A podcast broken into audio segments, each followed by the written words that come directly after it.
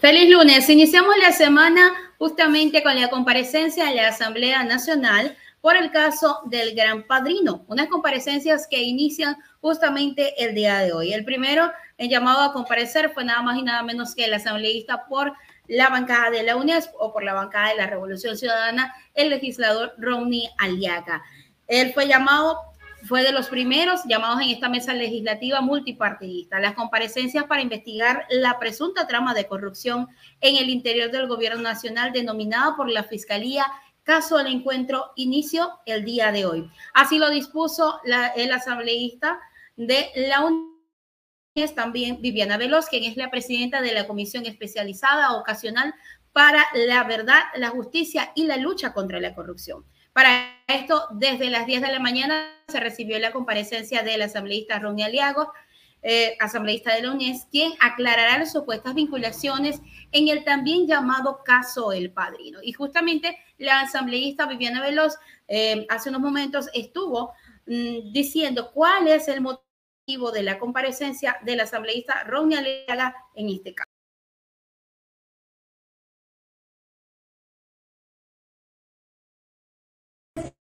Dentro del desarrollo de esta comisión y así establece que cuando se solicite el requerimiento de ser recibido con voz dentro de una comisión, se pueda recibir a los legisladores. También así lo ha eh, hecho saber el legislador eh, jurado para que también sea, sea, recibido dentro de esta comisión como otros compañeros legisladores.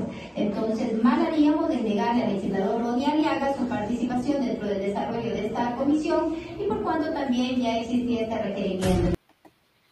El caso del gran padrino ya existe desde el principio el requerimiento entonces de la comparecencia del asambleísta Ronnie Aliaga. De la misma manera, los asambleístas anunciaron que también deberán comparecer el presidente de la República, Guillermo Lazo, y su cuñado, Danilo Carrera, quien fue apodado el gran padrino ante las acusaciones de ser el cabecilla de la presunta red de corrupción de empresas públicas difundidas por el diario La Posta.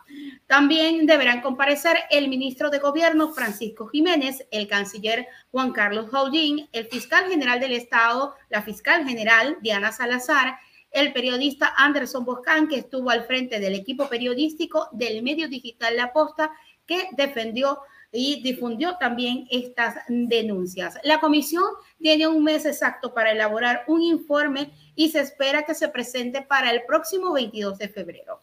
La comparecencia de este lunes inició desde las 10 de la mañana en la sede también se dio en la misma sede de la Comisión de la Biodiversidad y Recursos Naturales, ubicada en el ala occidental del séptimo piso del Palacio Legislativo. Pero esta investigación que inicia va a tener dos miradas políticas distintas. ¿Por qué? Porque tienen de distintos bandos y el ojo del huracán está nada más y nada menos que en la trama de corrupción que hay con el presidente de la República y su cuñado. La investigación sobre la presunta corrupción de las empresas públicas del Estado tendrán dos tipos de miradas políticas distintas a nivel de la Asamblea Nacional.